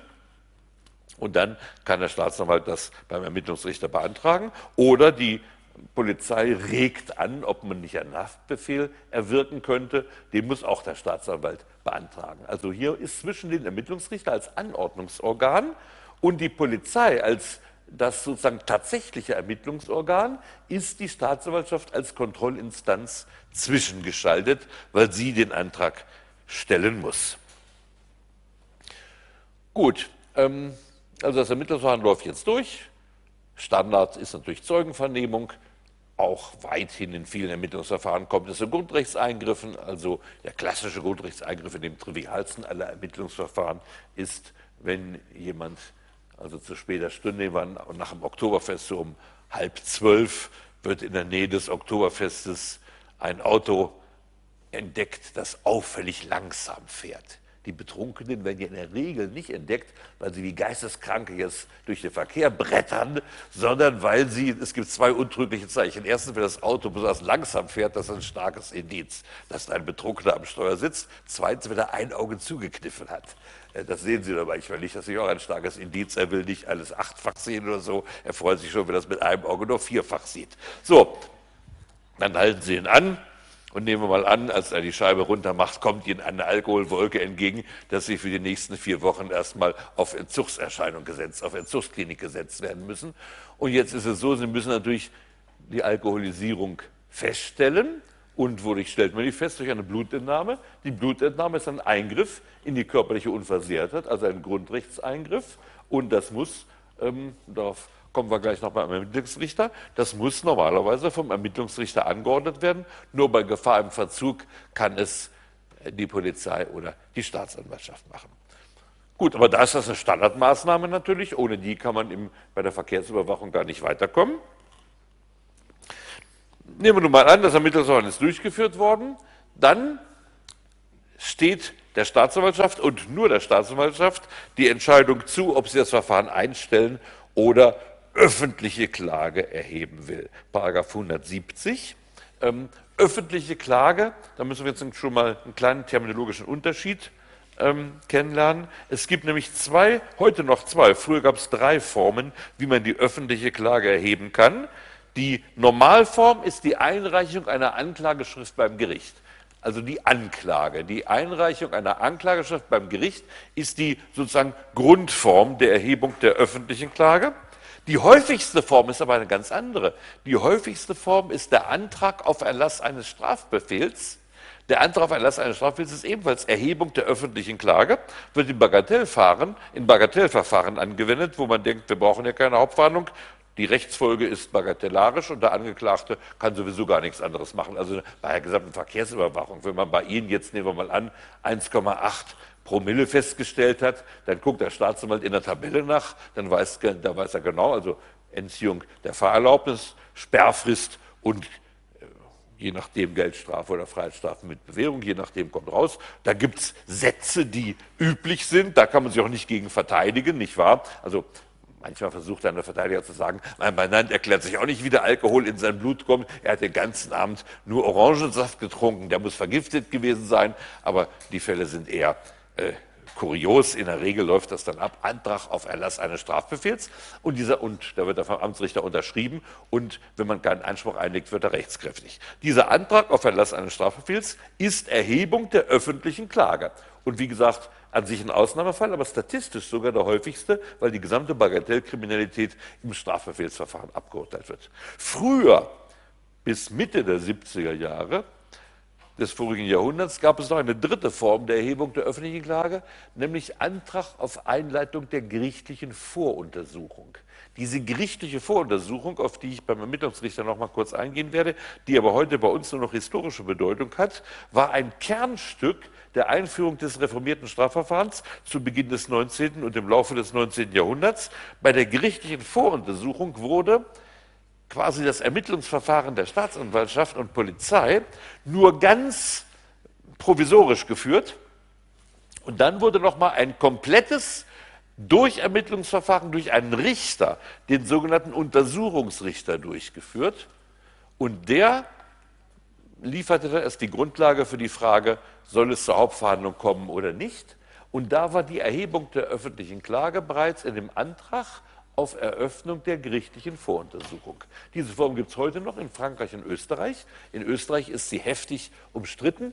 Wir haben die Figur des Untersuchungsrichters 1974 abgeschafft und also jetzt vor 37 Jahren. Bei uns gibt es das nicht mehr. Wir haben also nur noch zwei Formen der Erhebung der öffentlichen Klage, entweder durch Einreichung einer Anklageschrift oder durch Antrag auf Erlass eines Strafbefehls. Und mit der Erhebung der öffentlichen Klage geht nun die Verfahrensherrschaft auf das Gericht über. Die Staatsanwaltschaftsherrschaft endet damit. Sie vertritt die Anklage in der Hauptverhandlung, das habe ich Ihnen ja aufgeschrieben, ähm, zum Ausdruck faktisch Schulterschlusseffekt, darüber habe ich Ihnen auch schon was gesagt. Das ist eine prozesssoziologische Erkenntnis, dass tatsächlich äh, in der Hauptverhandlung vielfach ein kompliziertes Rollenspiel zwischen Gericht und Staatsanwaltschaft eingeordnet, äh, sich eingespielt hat, das besonders bei der Strafzumessung, also beim Strafausspruch, ähm, sich immer wieder zeigt. Ich habe das mal durch statistische Untersuchungen also eindeutig verifiziert. Normalerweise liegt das richterliche Urteil der, im Strafausspruch eine Prägnanzstufe unter dem Antrag des Staatsanwalts. Das hat sich hochsignifikant erwiesen. Was meine ich mit Prägnanzstufe? Wenn Sie zum Beispiel nur zwölf Monate geben, da ist ein Monat schon eine Prägnanzstufe. Wenn Sie dagegen sechs Jahre geben, da wird nicht etwa das Gericht dann ähm, fünf Jahre, elf Monate geben. Da ist dann der Monat keine Prägnanzstufe. Da wird dann üblicherweise fünfeinhalb oder vielleicht sogar fünf Jahre, neun Monate gegeben. Da ist die Prägnanzstufe so drei bis sechs Monate. Und natürlich muss man dieses Verhalten erklären. Die Erklärung liegt tatsächlich darin, ich habe das Schulterschlusseffekt genannt, dass also es eine Art Rollenspiel ist. Der Richter ist immer der etwas, ähm, wie soll ich sagen, mildere. Und alle sind zufrieden. Der Richter kann zeigen, dass er doch nicht so scharf ist wie der Staatsanwalt. Der Staatsanwalt kann seinem Ruf als Kavallerie der Justiz hier mal wieder alle Ehre machen. Er hat einen schärferen Antrag gestellt. Und der Verteidiger, der kann zum Anklage sagen, sehen Sie, mit meinem Plädoyer habe ich doch sechs Monate rausgeholt. Der Staatsanwalt wollte sechs Jahre. Ich habe auf sechs, auf fünfeinhalb die Sache gedrückt. Ich war also sehr erfolgreich. Dieses Rollenspiel ist insbesondere in den USA also auch vielfältig beschrieben worden. Man nennt ja diese drei Figuren, den Richter, den Staatsanwalt und den Verteidiger, die Courtroom Elite, also die Gerichtssaal-Elite, die natürlich auch eingespielte Verhaltensstrukturen untereinander haben und dazu gehört es eben, dass der Staatsanwalt der scharfe Hund ist, der Richter ist milde und der Verteidiger, der muss auch ein bisschen Erfolg haben. Der darf nicht völlig erfolglos agieren. Ein bisschen muss man ihm also auch zugutehalten. Und das meine ich also diese prozesssoziologische, das ist kein normativer Begriff, der Schuldeschusseffekt, ist eine prozesssoziologische Erkenntnis.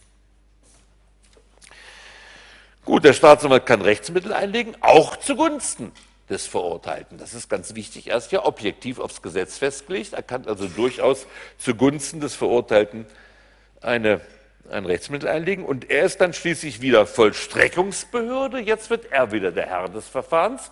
Er ist Vollstreckungsbehörde, wobei, wenn es eine Geldstrafe gibt, macht er das von A bis Z zieht es voll durch, während wenn es eine Freiheitsstrafe gibt, in dem Moment, wo die Freiheitsstrafe angetreten ist, geht die Vollstreckung in den Vollzug, nämlich den Vollzug der Freiheitsstrafe über. Und jetzt ist ein völlig neues Verfahren, das ist der Strafvollzug, ist im Strafvollzugsgesetz geregelt. Das ist dann ein ganz neuer Abschnitt. Also die staatsanwaltschaftliche Strafvollstreckung umfasst bei Geldstrafen die gesamte Strafvollstreckung und bei Freiheitsstrafen nur den Prozess bis zum Strafantritt seitens des Verurteilten, dann geht das Ganze in den Strafvollzug über. Zum Beispiel Vollstreckungsaufschub kann die Staatsanwaltschaft bewilligen, nicht wahr? Also in der Bürgschaft bei Schiller, wer kennt denn die Bürgschaft von Schiller noch? Kennen Sie, ne? Zu Dionys dem Drennenschlich, Damon, dem Dolch im Gewande, ihn schlugen die Häscher im Bande, was wolltest du dem Dolche, sprich. Dann lachten wir uns als Schüler mal kaputt, Kartoffelschälen, verstehst du mich? Und dann sagt er eben, ich will doch noch meine Schwester verheiraten, gib mir drei Tage Zeit. Also der Damon oder Möros hieß in einer anderen Version dieses Gedichts, beantragt Vollstreckungsaufschub von drei Tagen. Normalerweise hätte er sich an den Leiter der Staatsanwaltschaft beim Landgericht Syrakus wenden müssen. Die wäre zuständig gewesen. Aber wir hatten ja damals keinen Rechtsstaat. Nein, wir hatten eine Tyrannis und der Dionysos, der hatte keine Gewaltenteilung gemacht. Der war alles in einer Person. Der agierte jetzt als Vollstreckungsbehörde auch selbst, weil er eben Tyrann war. Tyrannen sind nun mal so. Aber er war ja ganz milde. Er bewilligte ja den Vollstreckungsaufschub um drei Tage. Und es gab auch damals schon die Bürgschaft, nicht wahr?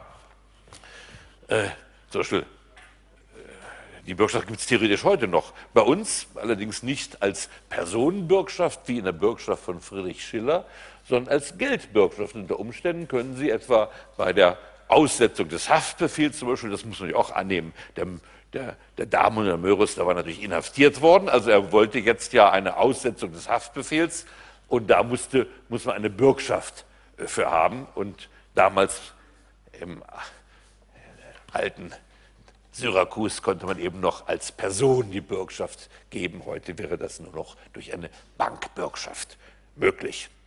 Wäre nicht pfiffig, wenn sie von Lehman Brothers eine Bürgschaft geben würden oder so und sich dann aus dem Staube machen würden. Gut, soviel also zu den Kompetenzen. Jetzt Anfechtung. Der Staatsanwalt übt öffentliche Gewalt aus. Also folgt aus Artikel 19 Absatz 4 Grundgesetz, insoweit wie er öffentliche Gewalt ausübt, muss es Rechtsbehelfe dagegen geben. Das folgt aus 19.4. Die Frage nur, wie, wo, also wo ist das geregelt? Was für ein Rechtsbehelf haben wir? Und da hat in der Tat die Strafprozessordnung äh, keine richtige zusammenhängende Regelung. Sie hat zwei verschiedene Alternativen. Wir haben in den Artikel 23 folgende EGGVG, einen Rechtsbehelf gegen Justizverwaltungsakte. Justizverwaltungsakte wir haben dann über so ein Strafversuchsgesetz eigene Rechtsbehelfe geregelt. Und lange Zeit glaubte man, dass das Handeln der Staatsanwaltschaft als Justizverwaltungsakt zu qualifizieren sei, dass deshalb dagegen der Rechtsbehelf nach 23 Folgen die EGGVG zur Verfügung stünde. Der Haken an der Sache ist, dass dieser Rechtsweg zu den Oberlandesgerichten führt. Und die Oberlandesgerichte würden dann mit einer Fülle von im Grunde Bagatellrechtsbehelfsverfahren überflutet. Und deswegen ist heute herrschende Meinung, dass man eine Norm der Strafprozessordnung analog anwendet, die zum Amtsgericht führt. 9822 ist hier die Sedis Materie. Das ist inzwischen auch vom Bundesgerichtshof bestätigt worden im 44. Bande. Also wenn Sie sich gegen eine Maßnahme der Staatsanwaltschaft, etwa im Rahmen der Eilkompetenz, wenden, dann müssen Sie analog 98.2.2 das Amtsgericht, also im Ermittlungsverfahren den Ermittlungsrichter, anrufen. Ähm, allerdings muss man immer wissen, dass viele Fragen des Rechtsbehelfs in der Strafprozessordnung speziell geregelt sind. Zum Beispiel gegen die Erhebung der Anklage gibt es nach deutschem Recht, anders als übrigens nach manchen ausländischen Rechten, keinen eigenen Rechtsbehelf, Denn es entscheidet ja über die Anklage das Gericht, bei dem angeklagt wird. Also das Eröffnungsverfahren vor dem Gericht, an das die Anklage geleitet wird, das gilt nach allgemeiner Auffassung als der von Artikel 19.4 garantierte Rechtsschutz, denn das Gericht muss ja die Anklage prüfen. Tatsache ist natürlich, dass das nur die halbe Wahrheit ist. Denn allein die Erhebung einer Anklage kann sie doch schon gesellschaftlich endgültig ruinieren. Stellen Sie sich vor, Sie würden als Wissenschaftsministerin angeklagt wegen Verletzung des Urheberrechts. Ich kann mir nicht vorstellen, dass Sie als Wissenschaftsministerin weiter amtieren könnten. Sie müssten Ihr Amt zur Verfügung stellen. Stellen Sie sich vor, Sie wollen jetzt wieder einen Professor gerade ernennen, der kommt und soll die Ernennungsurkunde aus ihrer Hand entgegennehmen. Und dann wird natürlich jeder Professor sagen, na, Frau Ministerin, heute schon plagiiert oder so. Also sind politisch erledigt. Und deswegen gibt es in manchen Staaten die Möglichkeit, sich vorbeugend gegen eine Erhebung der Anklage zu wenden, indem man sagt, diese Anklage würde mich ruinieren. Das kann ich auch nicht wieder gut machen, wenn die Anklage zurückgewiesen wird.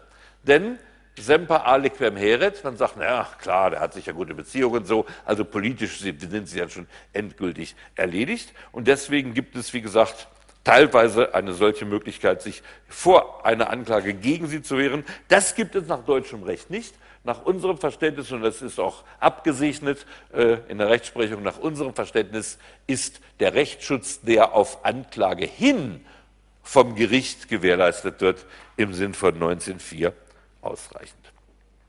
Gut, und schließlich, das wäre das letzte äh, Thema Staatsanwaltschaft, werden jetzt bisher behandelt, hauptsächlich also Strafverfahren, die auf Anzeige zustande kommen. Die nächste, die andere Form, wie man zur Einleitung eines Ermittlungsverfahrens kommt, ist die dienstliche Wahrnehmung. Also nehmen wir mal an, dieser grauenhafte Fall in Dachau, nehmen wir an, der Täter hätte nicht den Staatsanwalt, sondern hätte das Gericht erschossen. Dann wäre der Staatsanwalt kraft dienstlicher Wahrnehmung, äh, also unmittelbar in Kenntnis des Verdachts einer Straftat gekommen und dann müsste er jetzt kraft dienstlicher Wahrnehmung ein Strafverfahren einleiten. Das Ganze spielt eine große Rolle bei den sogenannten Zufallsfunden. Nehmen wir an, Sie machen eine Durchsuchung wegen Verdachts der Steuerhinterziehung. Dann sagen sie, riecht ja so streng hier.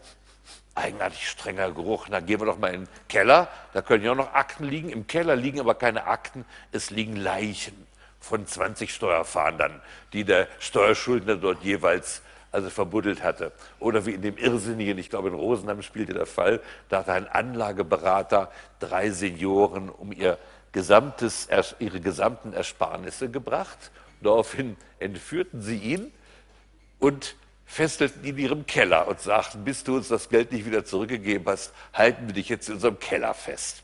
Wenn Sie die äh, Methoden der Anlagehaie kennen, wie manchmal tatsächlich Leute, die sich ein bisschen gespart haben, ihr kleines bisschen mit lügnerischen und gleißnerischen Versprechungen aus der Tasche äh, gelockt wird, dann kann man ein ganz gewisses Verständnis dem Handeln dieser drei Senioren also nicht verweigern. Nehmen wir nur mal an, die Staatsanwaltschaft will bei denen gerade wegen Steuerhinterziehung durchsuchen und so ähnlich, was weiß ich, wie im Grafen von Monte Cristo, hört sie aus dem Keller dumpfe Laute und dann geht sie hin und findet da die angeketteten Anlagehaie, also vielleicht auch Herr Matschmeier darunter, da fehlt dann ja irgendwie noch.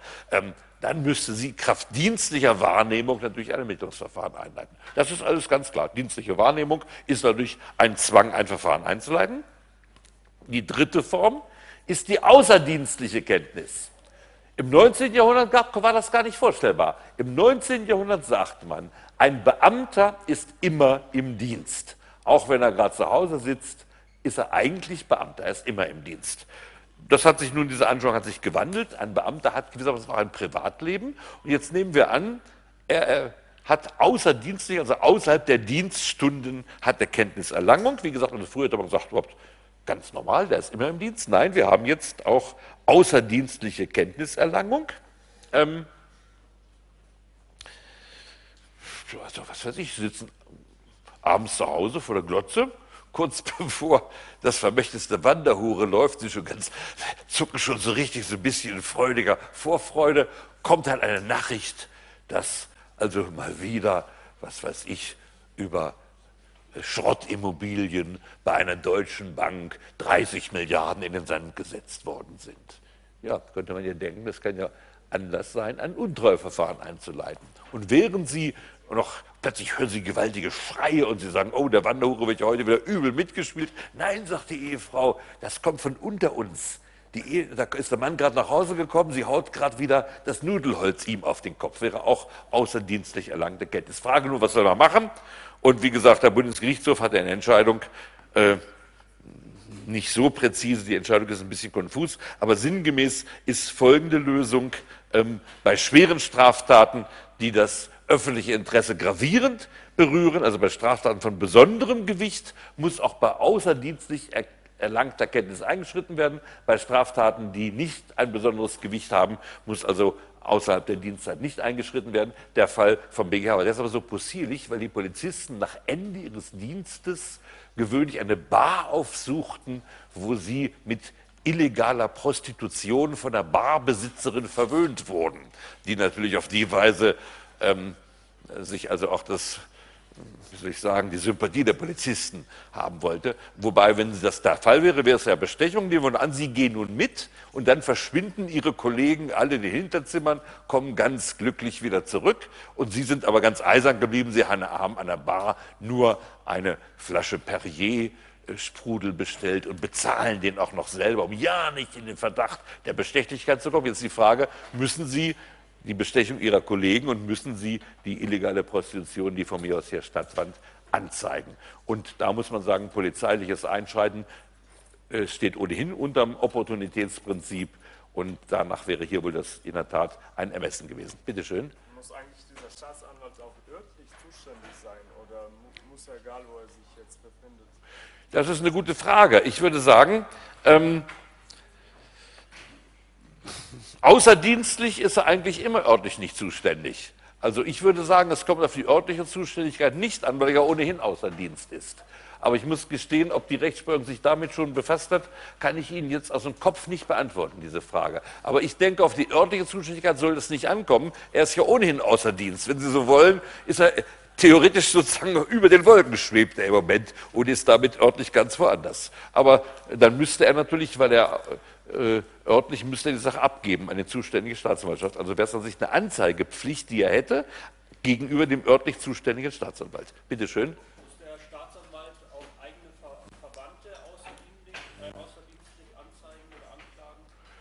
Äh? Ähm, das, denke ich, würde im Prinzip äh, nach denselben Regeln gehen. Also wenn das, er hätte ja ein solches Verweigerungsrecht als Privatperson hätte er ein solches Verweigerungsrecht. Die Frage der Einleitung des Verfahrens ist dagegen die Frage einer Amtspflicht. Ähm, also nehmen wir mal an, das kann man sich ja durchaus vorstellen. Der Staatsanwalt ähm, erlebt einen Streit zwischen seinen Kindern. Das eine Kind erschlägt das andere oder was weiß ich.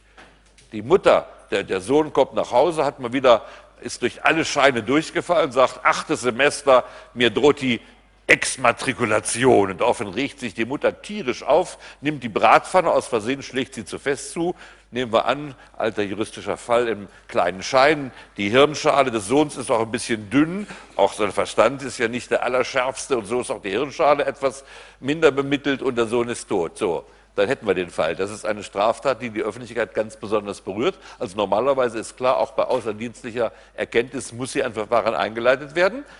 Das kollidiert natürlich als, als Privatperson, als Zeuge hat als solches Verweigerungsrecht.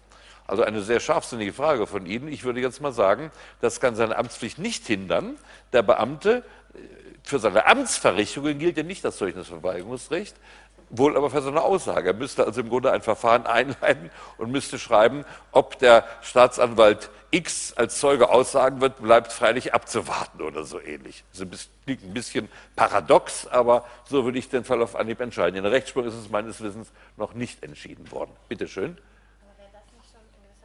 Zeugnisaussage, weil indem er das überhaupt so einen Anfangsverdacht erklärt, muss er ja zugeben, dass dass er da überhaupt was gesehen hat. Naja, es ist, sagen wir so, es ist formal keine Zeugenaussage, aber materiell ist natürlich der Schutzgedanke dadurch beeinträchtigt worden, dass man sagt, keiner muss äh, zur Überführung von Verwandten beitragen, weil er eben dieses Zeugnisverweigerungsrecht aus 52 hat. Das ist bei ihm nicht direkt anwendbar, weil die Einleitung keine Zeugenaussage ist. Aber man könnte sagen, aus der Schutzidee und von mir aus noch Artikel 6 Grundgesetz und so weiter folgt, dass er dazu nicht verpflichtet sein kann. Ich würde es auch für vertretbar halten, dass Sie sagen, es geht zwar nicht formal um eine Zeugenaussage, aber es geht um Schutz von Artikel 6 und dann muss die, die Pflicht, die ja ohnehin außerdienstlich sozusagen nicht sich von selbst versteht, muss dann zurücktreten. Ich würde also auch die Lösung durchaus für vertretbar halten. Letzten Endes muss der BGH entscheiden und eine Entscheidung in dieses Falls von äh, dem BGH ist mir jetzt da bisher nicht bekannt geworden.